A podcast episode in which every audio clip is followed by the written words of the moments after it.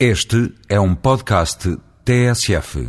O programa Prós e Contras que discutiu a reforma das urgências veio na altura própria porque, na sequência das palavras do Presidente da República, subscritas na íntegra pela Ordem dos Médicos, que, dentro do fraseado diplomático, chamou a atenção de forma contundente para a inquietação no acesso aos cuidados de saúde, sobretudo das pessoas de recursos mais baixos, e de ninguém perceber para onde vai o país em matéria de saúde. Há muito tempo que a Ordem dos Médicos chama a atenção para o problema das urgências, tendo sido necessário, infelizmente, que se ultrapassasse o ponto de ruptura e que acontecessem desfechos fatais para que o Ministro da Saúde fosse obrigado a ouvir as vozes críticas. De facto, Correia de Campos, ao violar deliberadamente o relatório da Comissão Técnica e por ser apenas uma reforma de encerramentos, acaba por colocar em causa a própria reforma das urgências. Efetivamente, o relatório parte do princípio que o restante sistema de saúde funciona bem, o que não acontece obrigando a uma maior prudência e bom senso nos encerramentos, a uma auditoria das consequências e a abertura e requalificação de novos e velhos serviços de urgência, tal como proposto no relatório.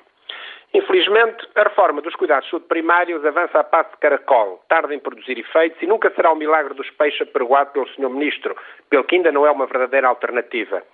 A reforma dos cuidados continuados é incipiente e causa constrangimentos ao fluxo de doentes, nomeadamente porque os milhares de camas de proximidade que existiam nos centros de saúde e que também funcionavam como cuidados continuados foram encerradas. A rede de referenciação das urgências não foi apresentada e implementada. A rede de emergência pré-hospitalar, considerada pela Comissão como essencial, não existe por inoperância e incompetência do INEM. Não foi definida uma rede nacional de ambulâncias que permita, nomeadamente, avaliar e contabilizar os tempos de espera por essas mesmas ambulâncias. As viaturas CIV e SBV e os helicópteros CIV não substituem urgências médicas.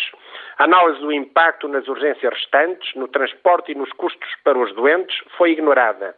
Não foi a Comissão que estabeleceu o calendário dos encerramentos. Um ano depois da entrega do relatório, escute-se bem, um ano depois da entrega do relatório, com as propostas para a reforma das urgências, inacreditavelmente o Ministro da Saúde ainda não tomou a decisão final e formal sobre o mesmo. O Ministro da Saúde assumiu publicamente a decisão política de, contrariando os técnicos e o mais elementar bom senso, não abrir um serviço de urgência básica em São Pedro do Sul, deixando uma região com 50 mil pessoas, que engloba Vozela e Oliveira de Frades, totalmente desprotegida em situações de urgência. Só por impressionante insensibilidade e desumanidade pode uma decisão política colocar em causa a vida das pessoas da região de Lafões. Perante este panorama, demasiado mau, mas verdadeiro, no seu papel de provedora dos doentes e das populações, a Ordem dos Médicos não podia deixar de continuar a chamar a atenção para os problemas e consequências do calendário do Ministro Correia de Campos na reforma das urgências.